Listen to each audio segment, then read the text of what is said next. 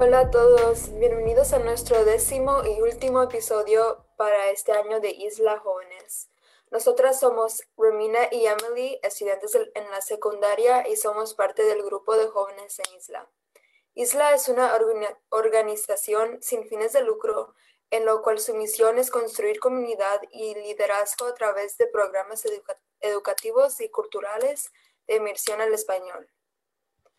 Antes de empezar, si no lo sabían, todos nuestros episodios están en Anchor, Spotify y otras plataformas de podcasts. Si aún no han ido a escuchar los demás episodios, vamos a estar compartiendo el enlace en los comentarios o nos pueden buscar como Isla Jóvenes. Si les interesa hacer una donación a Isla y ayudar a que sigamos haciendo estos episodios, pueden donar a través de Facebook o a ir a la página web a laislaschool.org y hacer clic donde dice donar. Hoy es nuestro último episodio del año y queremos terminar con algo especial. Esta mañana tenemos con nosotros a G Solar, solos, Soloras, solo, Solorzano. Solorzano, ok. Nosotras le conocemos a través de Isla y hemos tenido la oportunidad de tener varias conversaciones con él sobre diferentes temas sociales. Hoy vamos a hablar un poco sobre la equidad racial y el impacto que tiene la nueva presidencia en nuestras comunidades.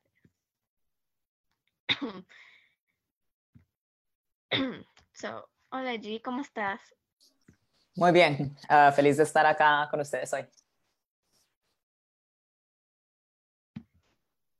bueno, bueno, así que nuestra primera pregunta es, ¿quién eres, de dónde eres y cuál es tu rol en el que interactúas con la comunidad? Listo, entonces, como dijiste, yo soy G. Solorzano. En este momento estoy completando un doctorado en la Universidad Estatal de Carolina del Norte, en Raleigh, y allá... Em, tengo varios roles en la universidad, hago investigaciones, en particularmente con la comunidad latina local y también a, nivel nacional. Ah, y también enseño uh, varios cursos de, sociología en particular.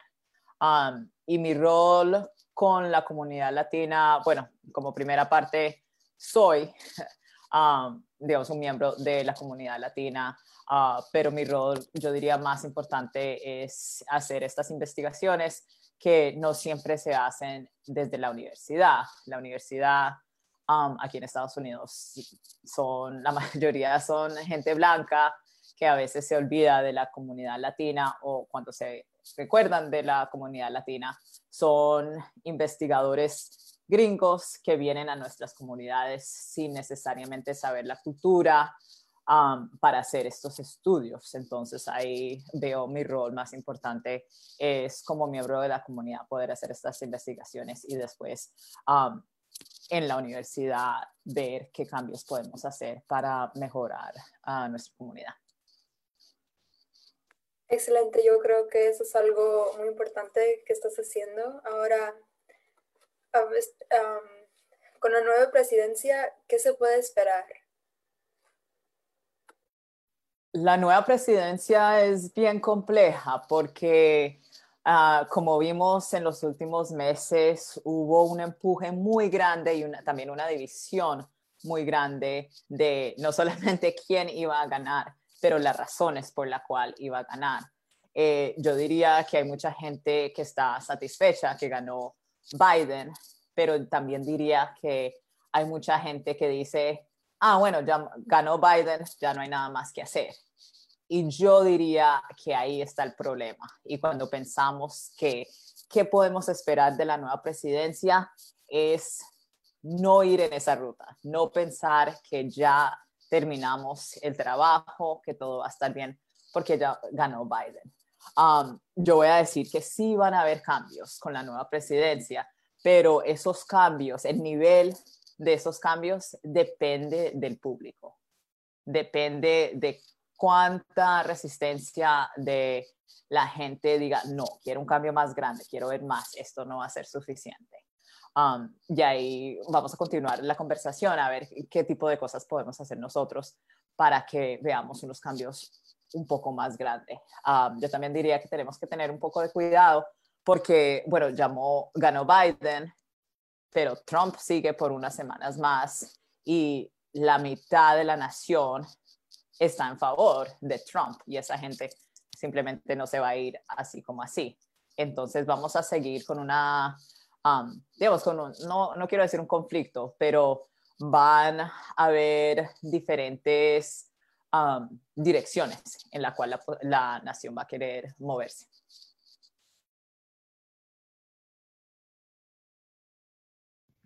Definitivamente estamos viendo cómo estas semanas que ha pasado, que está confirmado que Biden ganó, estamos viendo que hay muchas personas que están haciendo ah, protestas y también están soportando a Trump, quien estaba haciendo unos lawsuits contra los resultados y está tratando de demandar a los courts que tienen que apoyar a él y que la elección tiene fallos, tiene errores, tienen cosas falsas y eso es porque perdió y creo que eso también es algo que nos está ah, haciendo, tiene problemas ahorita porque mitad nuestro país está separados. Hay personas que quieren cambio y hay personas que no quieren cambio, que ven ningún problema con el sistema que tenemos ahorita. Y ese sí es un problema porque no podemos tener, no podemos ser divididos porque hay muchos problemas entre ser divididos y si podemos unirnos, todo estará, no todo estará bien, pero podemos hacer todo mejor si estamos unidos contra tratando de decir, oh, estás incorrecto, tú tienes mentiras, todo esto es mentiras. Y también a tratar de buscar noticias que no son que no tienen como bias, pero también tratar de ver las noticias en lo que tú quieres ver, pero también encontrar información que no es falso, que son rumores y todo eso.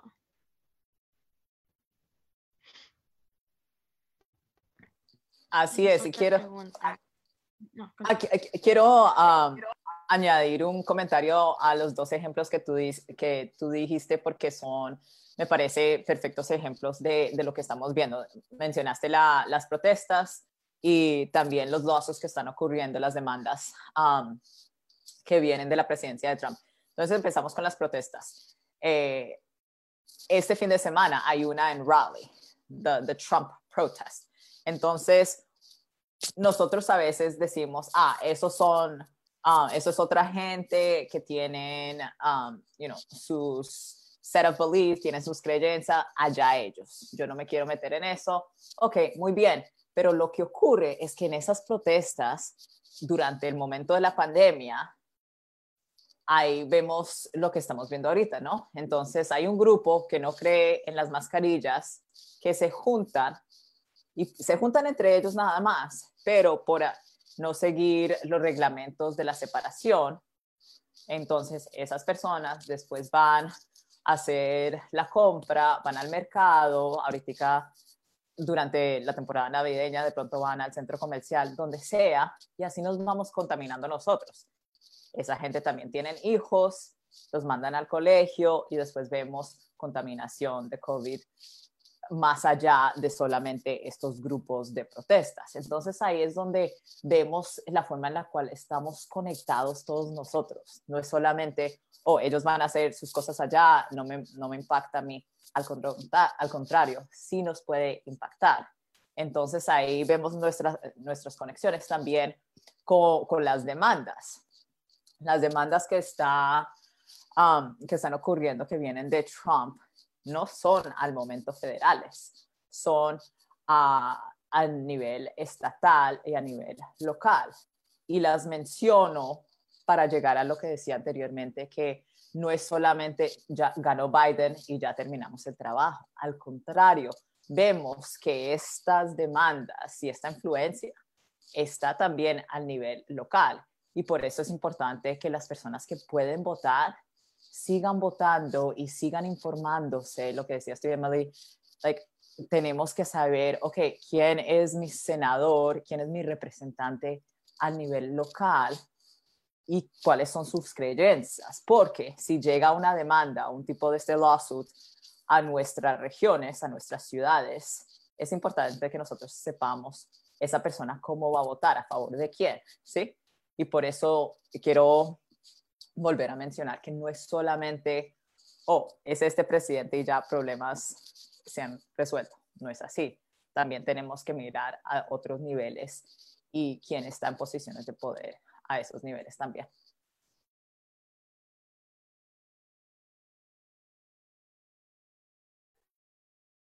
Sí, yo creo que todavía nunca se va a acabar los problemas solo porque tenemos un presidente democrático.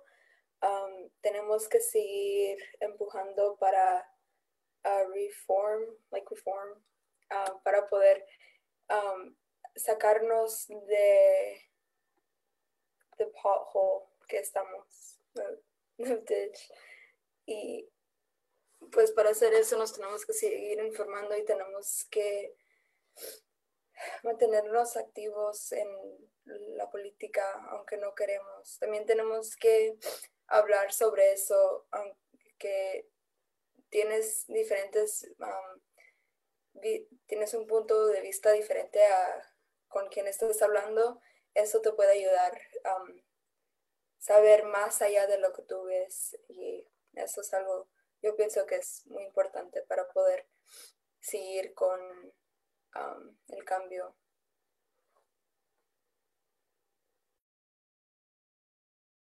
Así es, y diría que a veces nos acostumbramos a, no tener esas conversaciones con personas que tengan puntos diferentes, ah, pero diría que mejor hacerlo así, porque en realidad así es que uno aprende.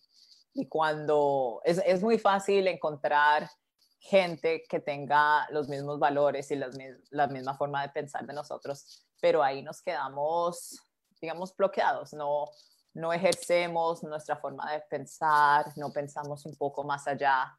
Um, y entre la comunidad latina tenemos una oportunidad de verdad fascinante para poder tener estas conversaciones, porque muchas de las familias latinas son bilingües o son de, en casa tienen ah, varias generaciones, entonces a veces están los papás, están los abuelos, están los hijos, a veces hay una tía o un tío, y eso me parece súper chévere porque venimos con diferentes formas de pensar, diferentes experiencias. De pronto una persona creció en nuestros países nativos y de pronto un hijo creció en Estados Unidos y está en el colegio en Estados Unidos.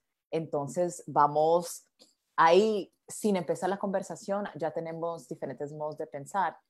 Entonces, hay que, hay que aprovecharlos, ¿no?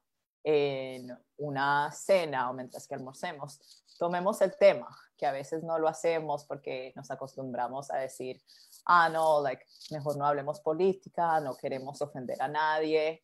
Um, hay una forma de, hacer, de tomar estas conversaciones con, con respeto y sin tener que pelear necesariamente, sino aprender, aprender, ok, tú por qué piensas así, yo por qué pienso así, um, y explorar un, un poquito más allá de simplemente, ah, no, es que mi amigo me dijo que votara por esta persona, entonces voy a votar con esta persona.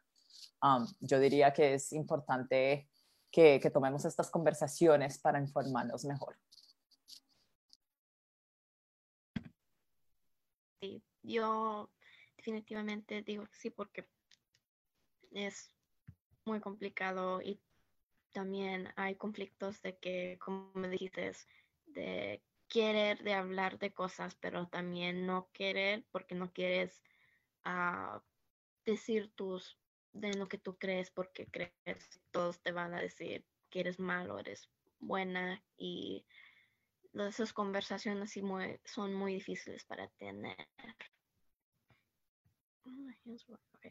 Um, so ahora que ya terminó las elecciones, estamos viendo que los casos de Trump se están, los, los cortes lo están rejetando, lo están echando a la basura. Ahora, ¿qué tenemos que hacer? ¿Cuáles son los siguientes pasos y qué sigue para nosotros? Entonces, como lo dijiste tú, la, las demandas y, y, los lawsuits no van a tener, um, no van a pegar en realidad no, no tienen ninguna base que lo sostenga a largo plazo. Eh, digamos que ocurrieron para crear un poquito de um, eh, distracción más que todo, pero eso va a llegar a su punto que ya no vamos a hablar de, las demandas y vamos a continuar. Eh, los próximos pasos, el primero más importante es informarnos, lo que decía, entonces, Biden en este momento lo que está haciendo es creando um, lo que llaman el Transition Team. Entonces, como público, hay espacio para opinar, ok, um, quién está en este equipo, qué tipo de representación tiene, cuáles son los valores, que um, en las presidencias también están el plan de los primeros 100 días y eso es algo, es un documento público, nos podemos informar, ok, ¿cuáles van a ser los cambios? Porque eh, hasta noviembre nos dijeron las mil cosas que iban a hacer los presidentes si ellos ganan, ¿verdad? Ahora tenemos que ver, ¿es verdad que los van a hacer estas 100 cosas que dijeron o no es verdad que los van a hacer? Entonces hay que tenerlo, you know, en inglés usamos bastante la palabra accountability cómo los vamos a, a mantener que, que guarden su palabra. Para hacer eso nos tenemos que informar nosotros y como dije anteriormente, no pensar que, haga, no, es suficiente, ya no me tengo que entender más um, con esta parte.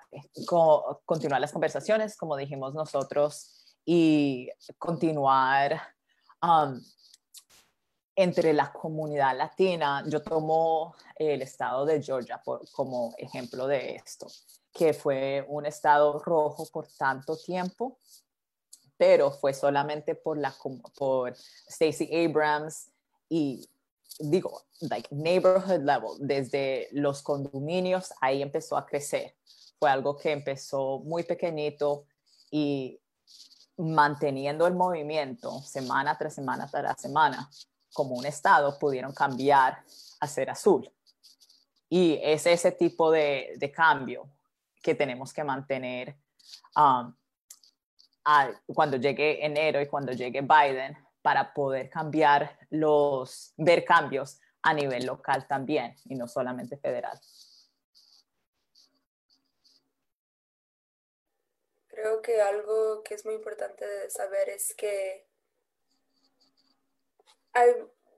solo por que tenemos un presidente democrático, aún siguen los conservativos en el Senado y los necesitamos a ellos que aprueben algunas leyes que permite que, que cambios se hagan, se, echan, se hacen realidad.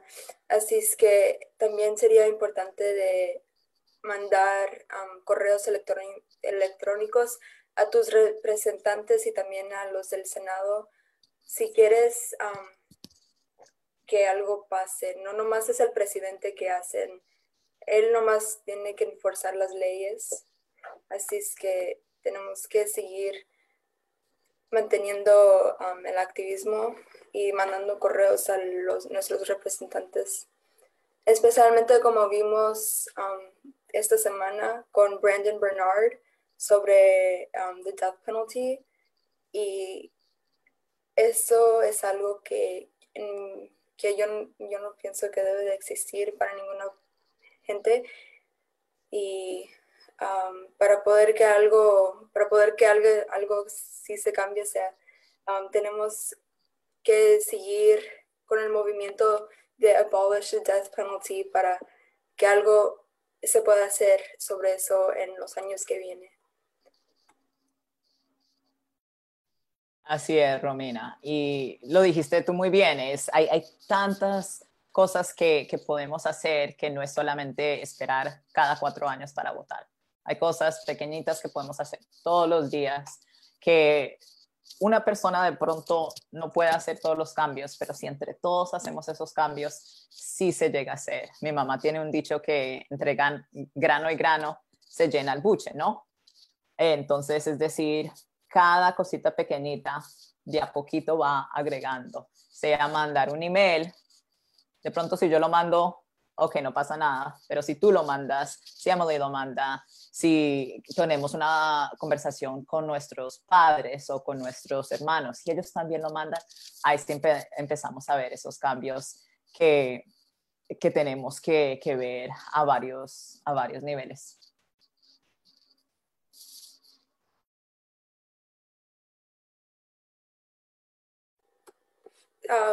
Sí, eso es algo muy importante.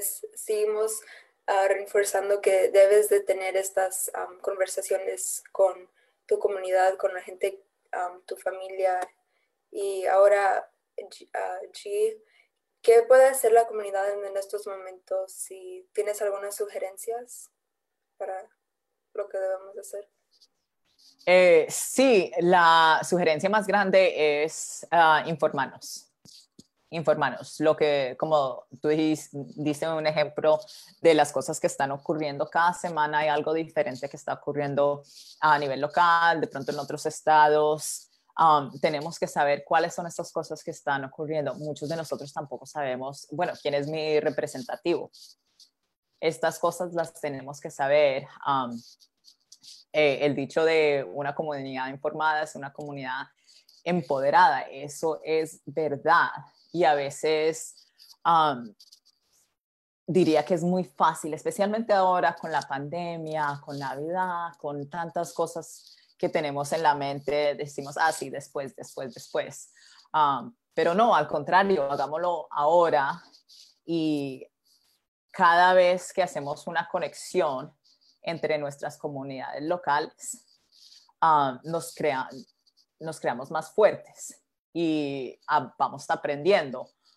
Yo no voy a tener todas las oportunidades disponibles para mí, pero si tengo una conexión con Emily o contigo con Romina, yo te puedo preguntar, ah, ayúdame a hacer esto, ah, vamos a hacer esta marcha, lo que sea. Y entre más números tengamos para hacer estos cambios, vamos a llegar más lejos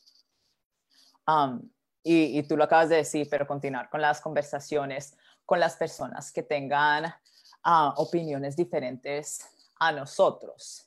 Y también diría que a veces teniendo estas conversaciones uno mismo se da cuenta de, digamos, como los huecos de pensar de uno mismo. Porque yo puedo decir, ah, yo tengo esta creencia, pero cuando voy a explicártela a ti, me doy cuenta que no he pensado en todas las,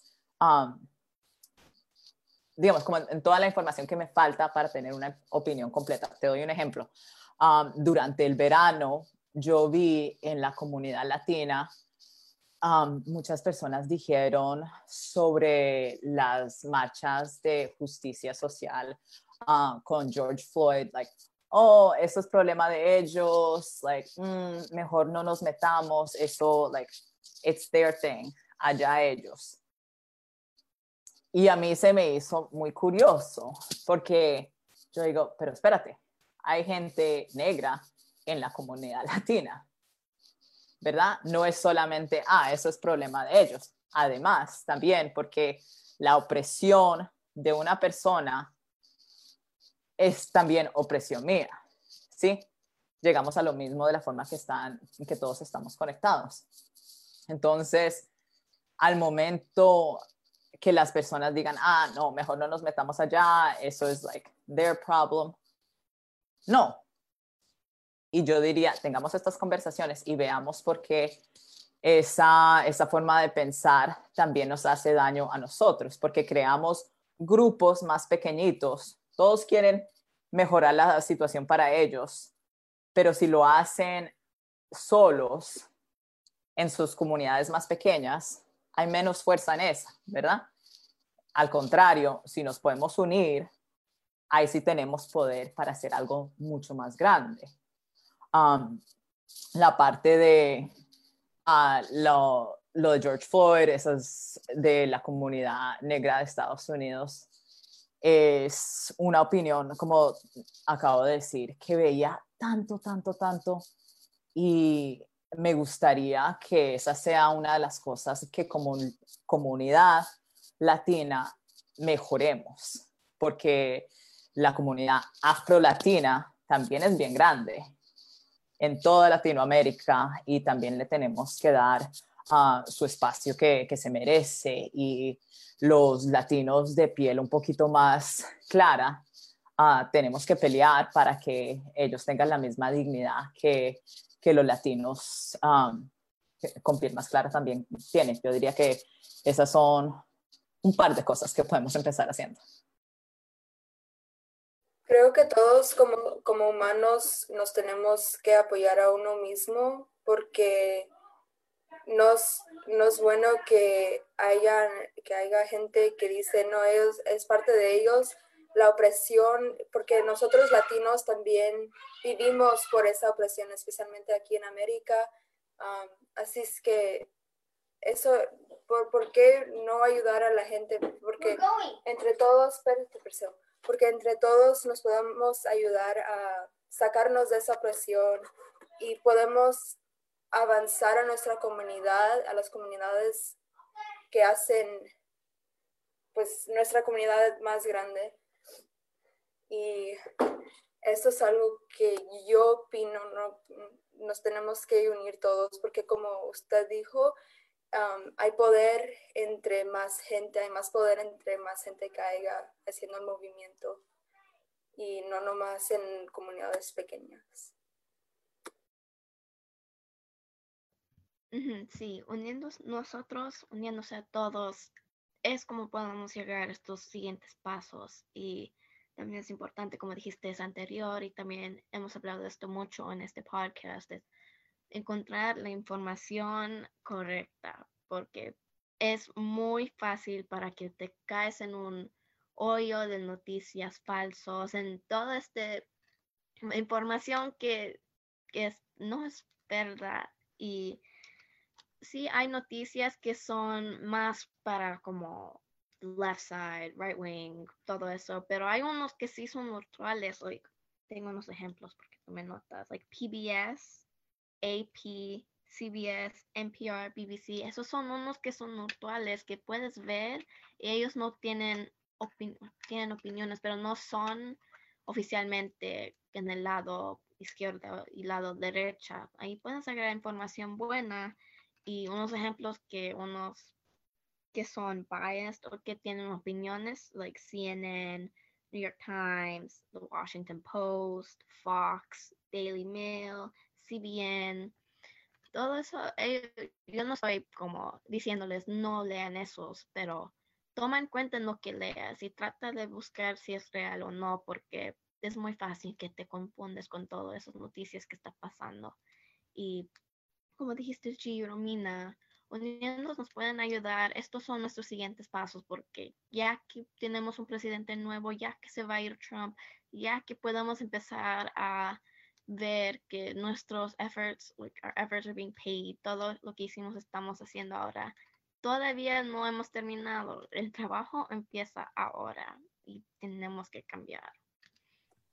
Creo que eso nos lleva a nuestra siguiente pregunta sobre qué es el racismo sistemático y cómo se manifiesta.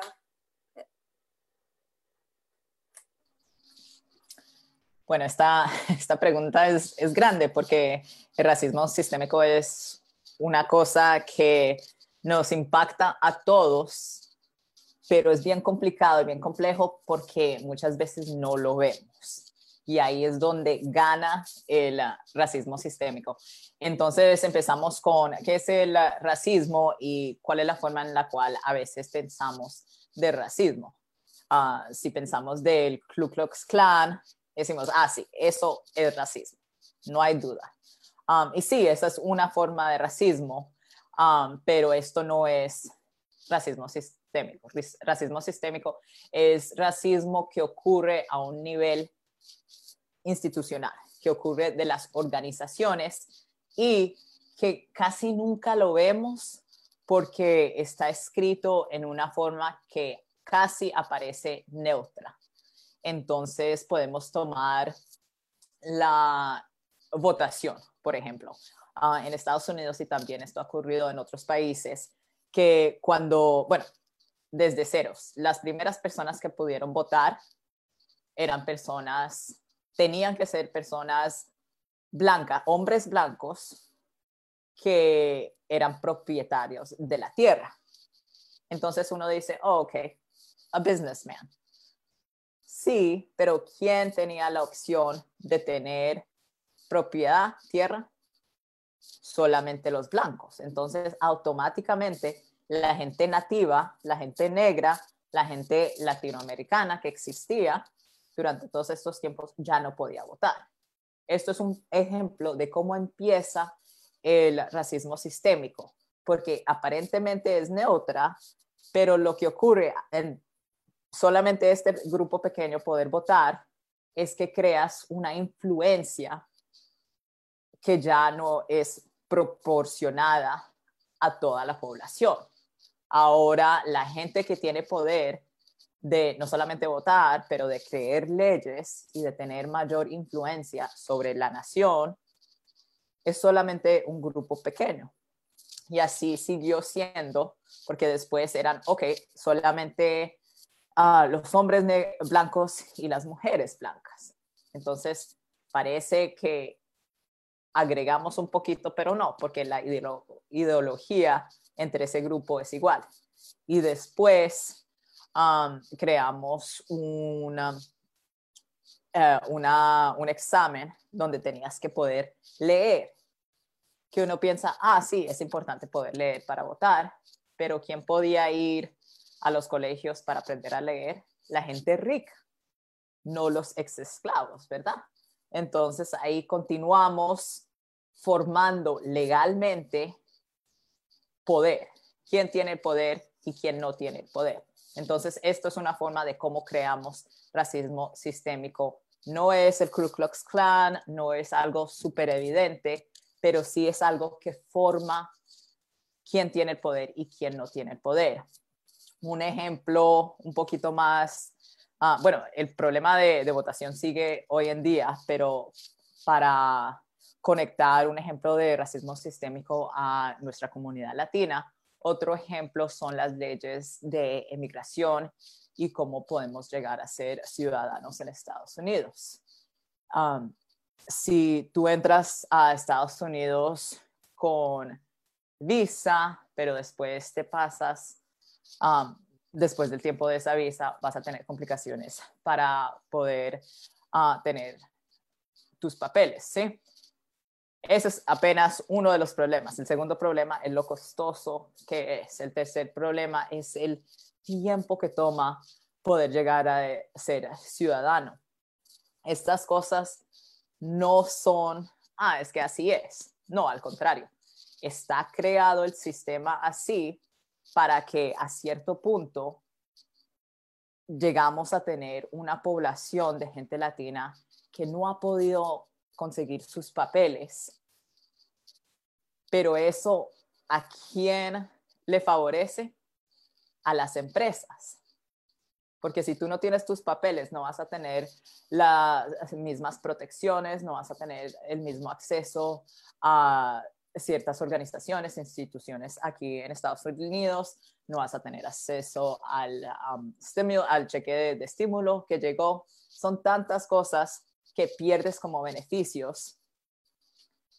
Y esto es a propósito, porque ahora tenemos millones de personas que no pueden conseguir sus papeles y al tener eso, ahora se pueden explotar.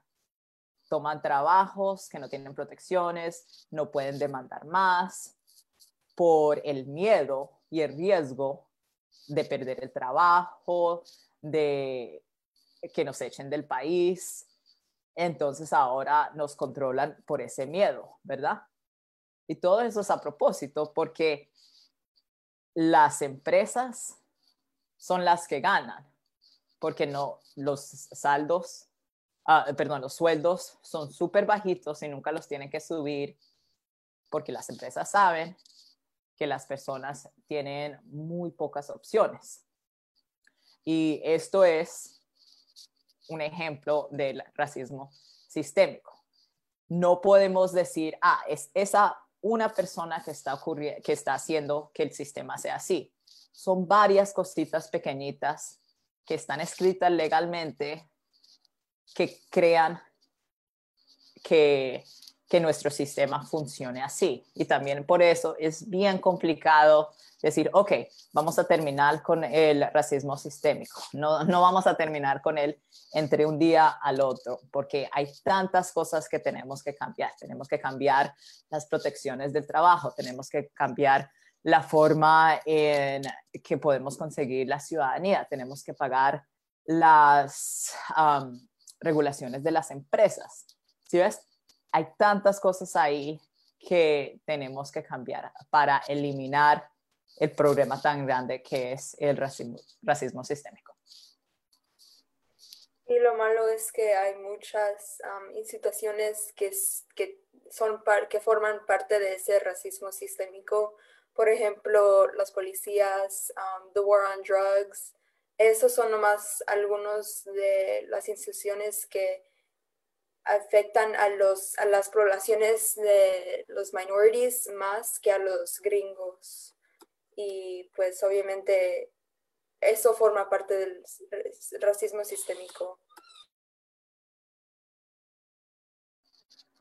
Así es, es empezamos a ver el momento que empezamos, y por eso llegamos a lo mismo tenemos que tener estas conversaciones, porque tú dices, ah, racismo sistémico, ah, sí, qué idea tan grande, pero al momento que empezamos a tener esta conversación, incluso solamente en este espacio, decimos, wow, qué complejo, qué tan, lo que acabas de decir, like, todos estamos involucrados, cada institución juega una parte, la policía, los colegios, um, e, es de verdad, es todo. Y por eso es que tenemos que continuar a crear esas conexiones, las positivas, para tener acceso a, bueno, qué cambios pequeñitos podemos empezar a ver. Sí, eso también toma, ah, parte en, tenemos que seguirnos informando y tenemos que seguir siendo activos en, con la política, porque obviamente si nosotros, si nosotros nos, no decimos nada, van a seguir con, con lo que está pasando y nunca se va a cambiar y se va a poner peor tal vez y los afecta de una manera negativa.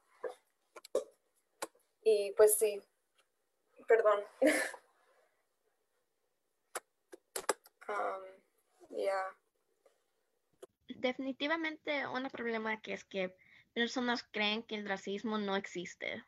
Like, ponerlo claro, eso es lo que piensan. Piensan que todo es falso, que otra vez falso, pero también que nada, el color no importa y nada de eso, pero porque ellos no lo experiencian, porque como decimos, white privilege es una cosa y también no quieren pensar que hay personas que están sufriendo porque ellos creen que es su problema de ellos, que ellos no les importa y que no existen. Eso es un problema porque necesitan educarse para saber que es algo real y que nos está pasando en este sistema en los Estados Unidos y es un gran problema que tenemos. ese es uno de los pasos a saber que el racismo existe para que podamos entonces para poder ayudar a organizaciones que ayudan y también a mandar la palabra, decirles a todos que esto es un problema que tenemos y si nos unimos nos podemos parar todo esto y también como dijimos pedir que los policymakers y los líderes de los Estados Unidos tomen en cuenta lo que está pasando y que usen su poder y sus voces para ayudar a este problema que tenemos. Creo um, que un libro que también um, habla sobre el racismo sistémico y también sobre la gente que dice que no es que no hay, que ya no existe el racismo sería um, Racism Without Racist o El racismo sin los racistas, que, es, um, que fue escrito por Eduardo Bonilla Silva, que es un profesor en Duke University aquí en Durham. Y él es un afro-latino, es creo que puertorriqueño, y me hizo ver que hay mucha gente y que, que es racista, aunque no parece racista, que tienen como internalized racism, pero lo dicen de una manera que parece que, que, no, que no son. Y eso es algo que creo que mucha gente um, está tratando, que tiene, que hace, y es algo importante de reconocer para poder cambiar y tratar de cambiar, pues sí.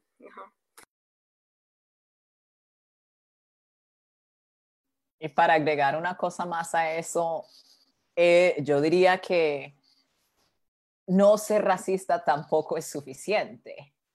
Y a veces ese es un error que vemos en, en diferentes grupos que dicen, ah, pero yo voté por Biden, ah, pero tenemos un gobernador democrático. llegamos a la misma idea, like, ah, es suficiente. Y no, al contrario, así no es mira a nuestros colegios, quiénes son nuestros profesores, porque Estados Unidos como país ya casi no es la mayoría gringos. Hay unas poblaciones creciendo de comunidades negras, de comunidades latinas, de comunidades nativas, pero cuando vemos a las, las personas en poder, siguen siendo blancos. Entonces nos tenemos que preguntar, ok, ¿quién falta en esta conversación? ¿Quién no está en posiciones para enseñarnos? Porque si yo voy a un colegio como una persona latina, como una persona negra, y todos mis profesores son blancos, no, eso no está correcto, ¿verdad? Porque vamos a recibir solamente una perspectiva en una nación que ya no es la gran mayoría gringos, ¿sí? Entonces tenemos que seguir empujando y seguir, ok, fantástico, tenemos un gobernador democrático, si les parece bien, bien, pero tenemos que hacer más allá de eso. Tenemos que tener representación en nuestras comunidades, en nuestros colegios, con nuestros representativos, en la policía.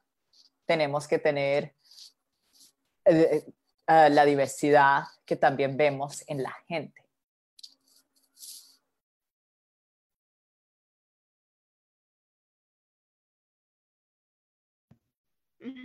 Sí, es, como dijiste, no hay solo un cosa que hacer, hay mucho más que tenemos que hacer para que ahora en estos tiempos difíciles que estamos en la casa porque del pandemia y todo esto, es importante de unirnos porque estamos en tiempos difíciles y estando unidos nos pueden ayudar a sacarnos de aquí porque yo personalmente me estoy volviendo loca en mi casa todo el tiempo. Pero si estando unidos es lo que podemos hacer y seguir trabajando y seguir lo que estamos haciendo, seguir lo que queremos que pase es algo que tenemos que hacer y podemos hacerlo si estamos unidos. Así que ya, menos nos cabe el tiempo, así que muchas gracias G por acompañarnos esta mañana. ¿Algo que quieres decir antes de irnos? Ah, me encantó poder tener la conversación con, ah, con ustedes y con el público. Um, son conversaciones muy importantes de tener y que continuemos ah, con la conversación y continuemos aprendiendo. Tú lo dijiste muy bien, estamos todos en la casa volviéndonos un poquito locos sin saber qué hacer. Es un, momento también importante para informarnos. Tú diste varias, uh, mencionaste varias información, uh, vehículos de donde nos podemos aprender y conseguir información. Y me encantó lo que dijiste, que, ok, tenemos unas que son neutras y también tenemos otras que no son tan neutras y a veces hay que leerlas todas, ¿no? y para también entender, ok, esta persona por qué dice esto, esta persona por qué dice lo otro, y encontrar la, la información un poquito más centrada y menos, ah, digamos, no tan ah, parcial en una posición u otra. Um, entonces, como tenemos que seguir las conversaciones. Sí, eso es, los tenemos, sí los tenemos que seguir ahora. No se olviden de compartir nuestro podcast para que llegue a más personas. Si desean donar, hemos compartido el enlace en los comentarios para donar a través de Facebook. También pueden ir a laislaschool.org y donar. Sus donaciones ayudarán mucho a Isla a continuar dándonos la oportunidad de, seguir estos episodios. Somos Emily y Romina de Isla Jóvenes y queremos agradecer a todos por su apoyo en nuestro podcast. Sin ustedes, esto no hubiera podido ser posible. Muchas gracias a todos.